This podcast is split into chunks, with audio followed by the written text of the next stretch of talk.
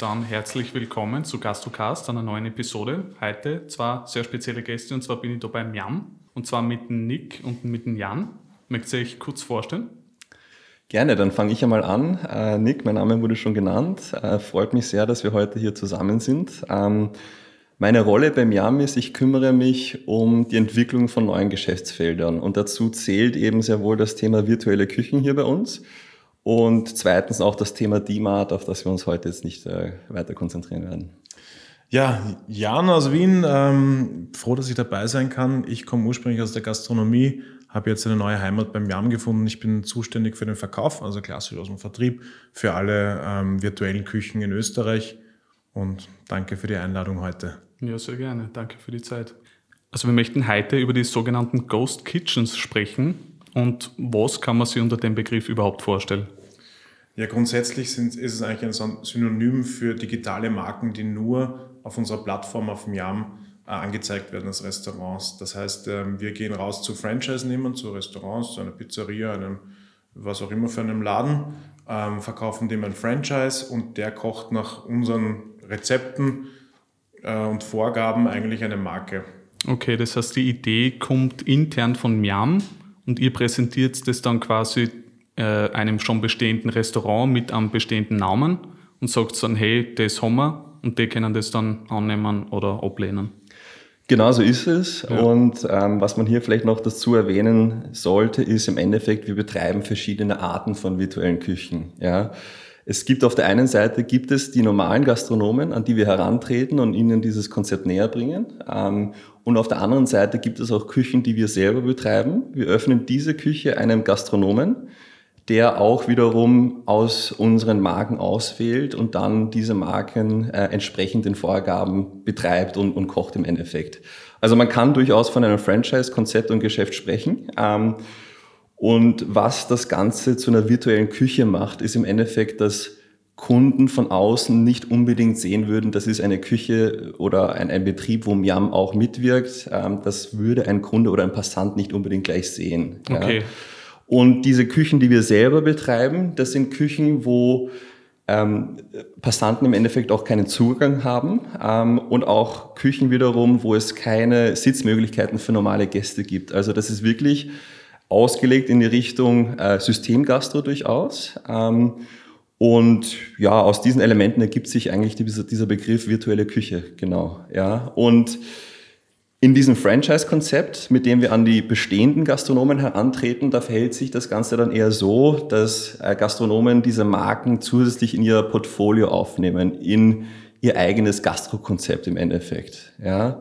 Es hat damit zu tun, dass ähm, wir mit Konzepten auf diese Gastronomen zutreten und Empfehlungen treffen, was würde in einem, in einem gewissen äh, Standort gut funktionieren. Und dann wird mit festen Rezepten und Zutatenlisten äh, gekocht. Das heißt, der ganze Businessplan oder Marketingstrategie, wenn man das so bezeichnen kann, ist schon eigentlich vorgegeben oder schon ausgearbeitet und wird dann herangebracht. Genau, das ganze Konzept von hinten bis vorne ist durchdacht, ist ausgearbeitet und der Gastronom kümmert sich um das, was er oder sie am besten kann, nämlich kochen. Genau das so ist es. hört sich cool an, ja. Ich glaube, dazu wichtig zu sagen ist einfach, dass das ganze Konzept auch auf Lieferküchen einfach ausgelegt ist. Das heißt, da geht es ähm, um das Produkt selbst, die Speise, ähm, um die Arbeitsschritte, dieses Produkt zusammenzusetzen, bis über die Verpackung. Ja. Das wird oft unterschätzt, wie wichtig, äh, gerade beim Liefern, die richtige Verpackung Pommes sind ein gutes Beispiel.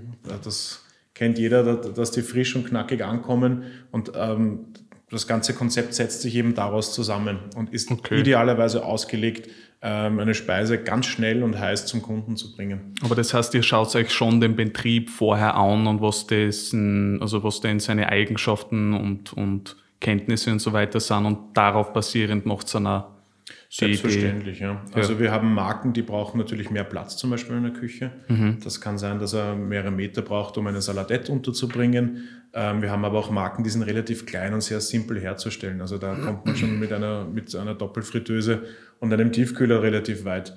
Das mhm. heißt, auch unser Portfolio an Marken richtet sich natürlich äh, stellt sich so auf, ähm, dass wir möglichst viele Küchen auch damit abdecken können. Okay. Und je nachdem auch, was der Gastronom will, ja, weil am Ende des Tages ist, muss der Gastronom sich für diese Marke entscheiden und muss die mit Herzblut kochen, um ein, um ein wirklich tolles Produkt an, an den Kunden zu bringen. Äh, wenn der eine Vorstellung hat davon, lieber eine simplere Marke zu kochen, haben wir das natürlich auch im Angebot. Bis hin zu relativ weit, breit aufgestellten Marken, die viel Platz, aber auch an gewissen, an, an, etwas anspruchsvoller sind herzustellen. Wie lang dauert es dann circa von der ersten Idee bis zur wirklichen Umsetzung? Also wie viel Zusammenarbeit oder generell Arbeit ist dann bei so einem Projekt? Naja, grundsätzlich haben wir natürlich, äh, kommt zuerst der Verkauf ins Spiel, äh, der so eine Marke pitcht, verkauft, äh, das Interesse weckt natürlich. Wir suchen uns natürlich auch Gastronomiepartner aus, die deren Herzblut dafür kocht, also die diese Idee einfach annehmen und, und sie auch gut finden und mit uns zusammen als Partner einfach äh, zusammen starten wollen. Ähm, dann kommt natürlich Operations ins Spiel, äh, die sich, also die, ich sage mal, die Küche auf Herz und Nieren prüft. Haben wir genug Platz dafür? Sind die Wege kurz genug? All diese Dinge einfach nur, um diesen ganzen Lieferapparat so zu optimieren und so zu verkürzen, dass wir sehr schnell äh, heiß und gut äh, Speisen liefern können. Ähm, und dann kommt eigentlich schon die Onboarding-Phase, aber das Ganze kann eigentlich innerhalb weniger Wochen vonstatten gehen. Von ähm, ich verkaufe, also ich zeige dir mal meine Idee, bis hin zu ich verkaufe meinen ersten Mamacita Burrito. Mhm. Mhm. Was glaube ich, was noch interessant wäre zu erwähnen, ist, glaube ich, dass diese Marken, die es gibt, die werden in unseren Küchen natürlich im Vorfeld schon mal entworfen und getestet und erprobt. Ja, das heißt, sobald es zur Ausrollung in den Markt kommt oder sobald es wirklich zum Verkaufsgespräch kommt, ist das alles schon entwickelt, alle Konzepte stehen. Das heißt wirklich diese Onboarding-Phase, wie, wie mein Kollege das gesagt hat, das ist in zwei bis vier Wochen ehrlich gesagt über die Bühne gegangen. Okay, ja. okay. Also der wirkliche Großteil der Arbeit oder das wirklich Schwierige ist wahrscheinlich eh das Kreative und die Konzepterstellung, so wie ich das jetzt verstanden habe, oder? Genau so ist es, ja. Okay. Konzepterstellung, Verpackungskonzepte, ähm, die gesamte Supply Chain, welche Ingredienzen kommen da rein, äh, wo, wo kommt das her auch. Wie gesagt, das ist alles schon ausgearbeitet, die Marke ist auch schon ausgearbeitet, ausgeklügelt und der Gastronom, wie gesagt, kümmert sich dann nur noch um das Kochen. Ja. Es ist auch unser Anspruch, natürlich sehr convenient auch für den Gastronomen zu sein. Äh, das heißt, äh, es wird ihm die komplette Lieferkette im Endeffekt schon angeboten. Ähm, er bekommt die Produkte einmal, vielleicht sogar mehrmals die Woche geliefert ähm, muss sich aber nicht mit viel mit Mise en place herumschlagen ja, oder äh, Suppen und Schüs einkochen, sondern es ist wirklich tatsächlich auf, die, auf das Liefergeschäft zugeschnitten, muss äh, Speisen auftauen, vorbereiten, sich ungefähr überlegen, wie viel wird er dann am nächsten Tag wohl verkaufen davon. Aber er, er muss jetzt nicht sehr viel Arbeitszeit und auch Personalkosten darin investieren, dass, er, dass ein Koch den halben Vormittag dasteht und einfach nur vorschneidet zum Beispiel. Ja. Äh, ich hätte jetzt eine Frage gehabt und die ist, ähm ich meine, die Vorteile sind eigentlich eh offensichtlich, aber wie kann man sich das vorstellen, wie das dann wirklich ist in der Praxis? Ist es dann so, als würde man fast ein zweites Lokal eröffnen oder wie kann man sich das vorstellen? Ja, durchaus. Es ist eine, eine digitale Marke auf unserer Plattform. Das heißt, äh, die, die meisten Gastronomen haben ihr normales Restaurant ganz normal online. Da verkaufen sie zum Beispiel Hausnummer ihre Pizzen und sie haben ein, sozusagen ein zweites Restaurant mit einer Marke von uns. Das könnte jetzt zum Beispiel Jesus Burger sein, eine Burgermarke, die auch einfach nur online digital auf unserer Plattform erscheint. Mhm. Und der Kunde merkt davon eigentlich gar nichts, oder? Der sieht es nur online bestellt und kriegt sein Essen, als wäre so. Genau, vielleicht kann man das Ganze sich ein bisschen so vorstellen, es ist eigentlich eine, eine Art Miam-Eigenmarke. Weißt du, es gibt mittlerweile so viele Eigenmarken. Äh, der Handel, glaube ich, hat uns das sehr gut vorgezeigt, wie Rewe mit Ja natürlich, durchaus auch im Premium-Sektor oder, oder Spargourmet, je nachdem ähm, sehr starke, sehr gut ankommende Marken äh, kreiert und generiert hat, die auch ein USP darstellen ähm, für so einen Handelskonzern in dem Fall. Dasselbe machen wir vielleicht auf, einer, auf der einen oder anderen Ebene für, für Miam als Plattform indem wir exklusiv diese ausgearbeiteten, auf äh, Lieferküche konzipierten Marken anbieten. Einem Gastronom, der zum Beispiel ähm, vielleicht sich auf italienische Küche konzentriert hat bis jetzt, äh, die Möglichkeit geben, ein komplett neues Kundensegment zu erschließen, indem mhm. er koreanisches Fried Chicken zum Beispiel verkauft. Ja. Das heißt, es ist auch immer ein bisschen ein Wissenstransfer. Wir sind einerseits convenient, und ohne dass jemand sehr viel Nachforschungen, Rezepte äh, genau ausarbeiten erstellen muss als Gastronom, bekommt er von uns auch ein gewisses Know-how mitgeliefert. Mhm, sehr stark. Wenn wir von den Vorteilen reden, ja, da muss man differenzieren, was ist der Vorteil für den Kunden, was ist der Vorteil für den Gastronomen und was ist der Vorteil für Miam an und für sich. Ja. Ähm, die, die Vorteile für die Kunden ist, dass dadurch alleine, dass wir schon eine sehr gute Coverage erreicht haben in den Landeshauptstädten. Ja. Äh, das führt dazu, dass ein Kunde ähm, aus mehr oder weniger jedem Bezirk bestellen kann und er kriegt oder er oder sie kriegt auch immer wieder die gleiche Qualität geliefert. Es kommt ähm, in guter Temperatur angeliefert. Es ist immer wieder das gleiche Konzept. Also man weiß genau, worauf man sich einlässt, man weiß genau, was man haben will, man weiß genau, wie man jetzt diesen Heißhunger befriedigen will im Endeffekt. Ja. ja. Das ist ein sehr großer Vorteil für die, für die Kunden und das ist egal, in welcher Stadt es mal in Österreich passiert, es kommt immer wieder gleich an im Endeffekt. Ja. Das heißt, eine gute Stabilität, äh, Verfügbarkeit und Erhältlichkeit ist für den Kunden ein, ein Riesenvorteil. Ähm, dann würde ich jetzt äh, auf den Vorteil für Miam eingehen. Und zwar, das ist, wir wissen natürlich, was unsere Kunden und Kundinnen haben wollen und bestellen möchten. Ja, wir haben natürlich diese Daten. Uns ist es auch wichtig hervorzuheben, dass wir natürlich der herkömmlichen Gastronomie nicht den Rang ablaufen wollen. Das ist eher viel mehr komplementär zu verstehen im Endeffekt. Es gibt einen guten Grund, warum wir zum Beispiel keine Pizza-Brand haben, weil das natürlich auch irgendwo eine Backbone ist vom Miam-Geschäftsfeld, weil wir explizit eben nicht unseren äh, bestehenden Gastronomen und Partnern hier äh, das Wasser ablaufen wollen im Endeffekt. Ja, okay, das heißt, es gibt ein paar No-Gos. Es gibt No-Gos und vor allem ja. wir wollen uns darauf konzentrieren, die Küchen, die vielleicht ein bisschen noch unterentwickelt sind in Österreich oder das, wo die Nachfrage das Angebot übersteigt. Und das treibt bei uns konkret jetzt auch die Idee, welche Brands oder welche Marken so, sollen ent entwickelt oder entworfen werden. Ja? Mhm. Es gibt No-Gos, es gibt auch klare Goes. Und wie gesagt, unser Bestreben ist es hier, die Lücken zu stopfen und aus Miam-Sicht unseren Kunden das bestmögliche Angebot zu liefern. Ist noch ein Vorteil ein minimiertes Unternehmerrisiko? Weil ich meine, wenn eine von den Ghost Kitchens fehlschlägt, komplett fehlschlägt, ich weiß nicht, ob das schon passiert ist, aber ist es ja eigentlich egal, oder? Weil es unzählige Anwendungen Prinzipiell trägt der Gastronom eigentlich ein, ganz minimales Risiko. Ja? Also ja. Wir, wir, wir weder haben wir Knebelverträge, die einen, einen Gastronomen jahrelang binden würden. Wenn er nicht will, dann verkauft er die Ware ab und dreht das Tablet ab. Also wir sind da relativ kulant. Wir sehen uns dann eher als ein Zusatzgeschäft, ähm, um die Kapazitäten eines Gastronomen auszulasten. Mhm. Weil jeder Gastronom wird das unterschreiben können. Äh, meistens scheitert es dann einfach an den Fixkosten, das sind Personalkosten, das ist ein gutes Beispiel dafür. Ähm, auch wenn viele gerne mehr zahlen würden, es geht halt ab und zu nicht. Und das Schlimmste, wo äh, der, die schlimmste Vorstellung, die einem jedem Gastronomen die Schweißperlen an die Stirn treibt, ist, wenn ein Koch äh, gut bezahlt dasteht und einfach keine Bestellungen reinkommen für eine Stunde. Und genau da kommen wir eigentlich ins Spiel. Was wir anbieten, ist einfach eine extra Auslastung, die einen, einen Teil, einen Deckungsbeitrag zu seinen Fixkosten äh, leisten. Weil der Koch, der ansonsten eine Stunde vielleicht äh, das Geschirr geputzt hätte oder, oder ein Mise en place gemacht hätte, der hat dann einfach, ähm, wird ausgelastet, indem wir ihm Bestellungen reinbringen. Mhm. Das heißt, das ist auch das Erste, was wir meistens bei Verkaufsterminen natürlich fragen, hast du die Kapazität? Ein Restaurant, das 24-7 ausgebucht ist und was, was Fuchsteufelswild zugeht, da wird einer von unseren Marken nicht besonders attraktiv sein, weil er eh schon komplett ausgelastet ist. Ja. Wir bieten es auch bewusst Gastronomen an, die einfach noch mehr Orders generieren können, äh, die einfach noch an, hungrig sind, ein bisschen noch mehr zu machen, die das Personal auslasten müssen. Und äh, somit unterstützen wir ihn natürlich. Mhm.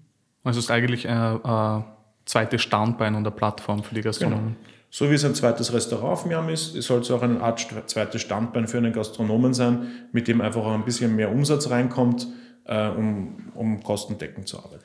Was hier auch noch sehr interessant wäre zu erwähnen, ist, dass die Covid-Krise natürlich auch der Gastronomie stark zugesetzt hat. Ähm, und da weiß ich, hat mein Kollege sehr interessante Beispiele, wie das auch unseren Partnern mit virtuellen Küchen geholfen hat, wirklich ihren Betrieb auch noch aufrecht zu erhalten, zum Beispiel. Ja, da haben wir ein wirklich faszinierendes Beispiel aus, aus Graz, das Mikasa, eine, eigentlich der top performende Partner in Graz, hat mittlerweile zwei unserer Marken, nämlich Mamacita und Jesus der keine einfache Zeit hatte während Covid. Ja. Das hatte kein Gastronom. In ganz Österreich war das einfach eine sehr angespannte Lage die, und ist es bis heute teilweise natürlich noch. Ja. Und das ist eine, eine schöne Erfolgsgeschichte, weil er durch Jesus und Mamacita einfach so viel mehr Lieferumsatz kreieren konnte, dass er sein Geschäft offen lassen konnte. Ja. Das war relativ kurz äh, vor der Zahlungsunfähigkeit und äh, eine frustrierende Situation natürlich mit einem Lockdown nach dem anderen. Und da hat ihm eine unserer Liefermarken oder zwei von, in, dem, in diesem Fall einfach geholfen, sich da durchzutauchen und ist heute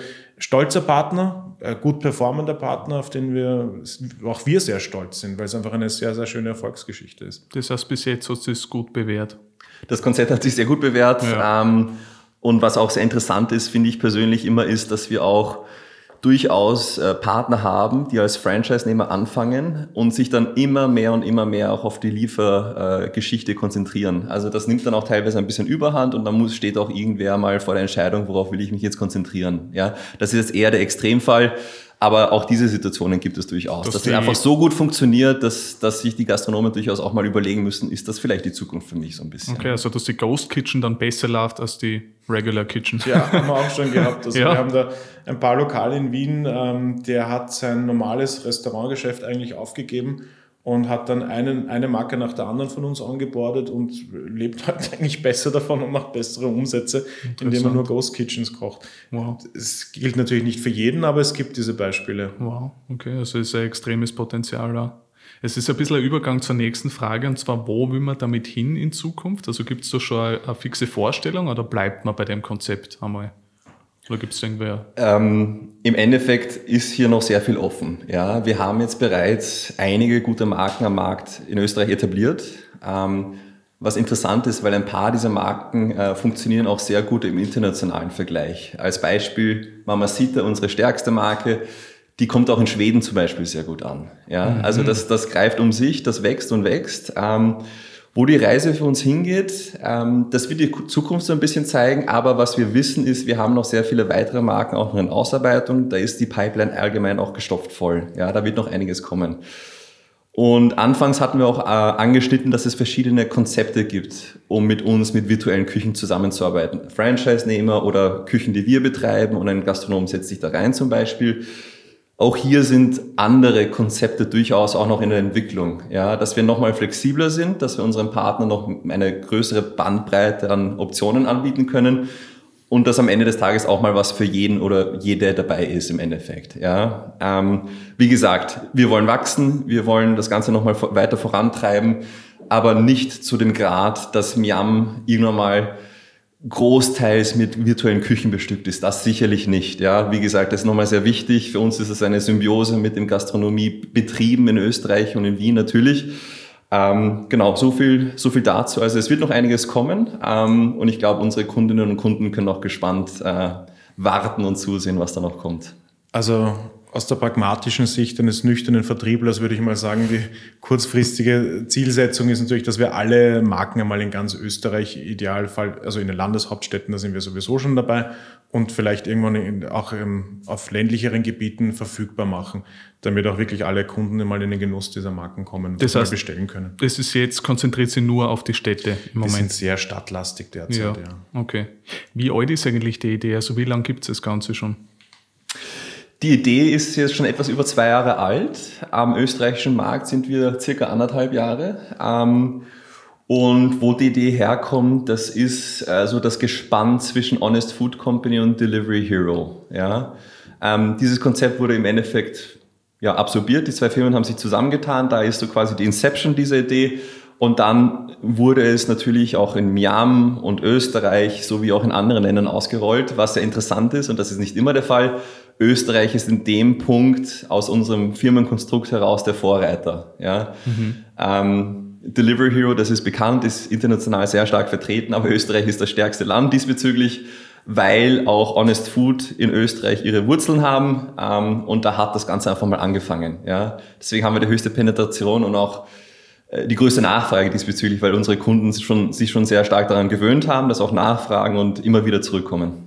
Okay. Kurz gesagt, das ist eigentlich eine Buddy-Story. Es waren zwei deutsche Studenten, die sich in Mannheim kennengelernt haben und in Wien angefangen haben, einfach geile Marken zu entwickeln, zu kochen und die, die eben auf den Markt zu bringen und haben innerhalb kürzester Zeit einfach, ich möchte jetzt nicht sagen ein Imperium, aber wirklich was Großes geschaffen.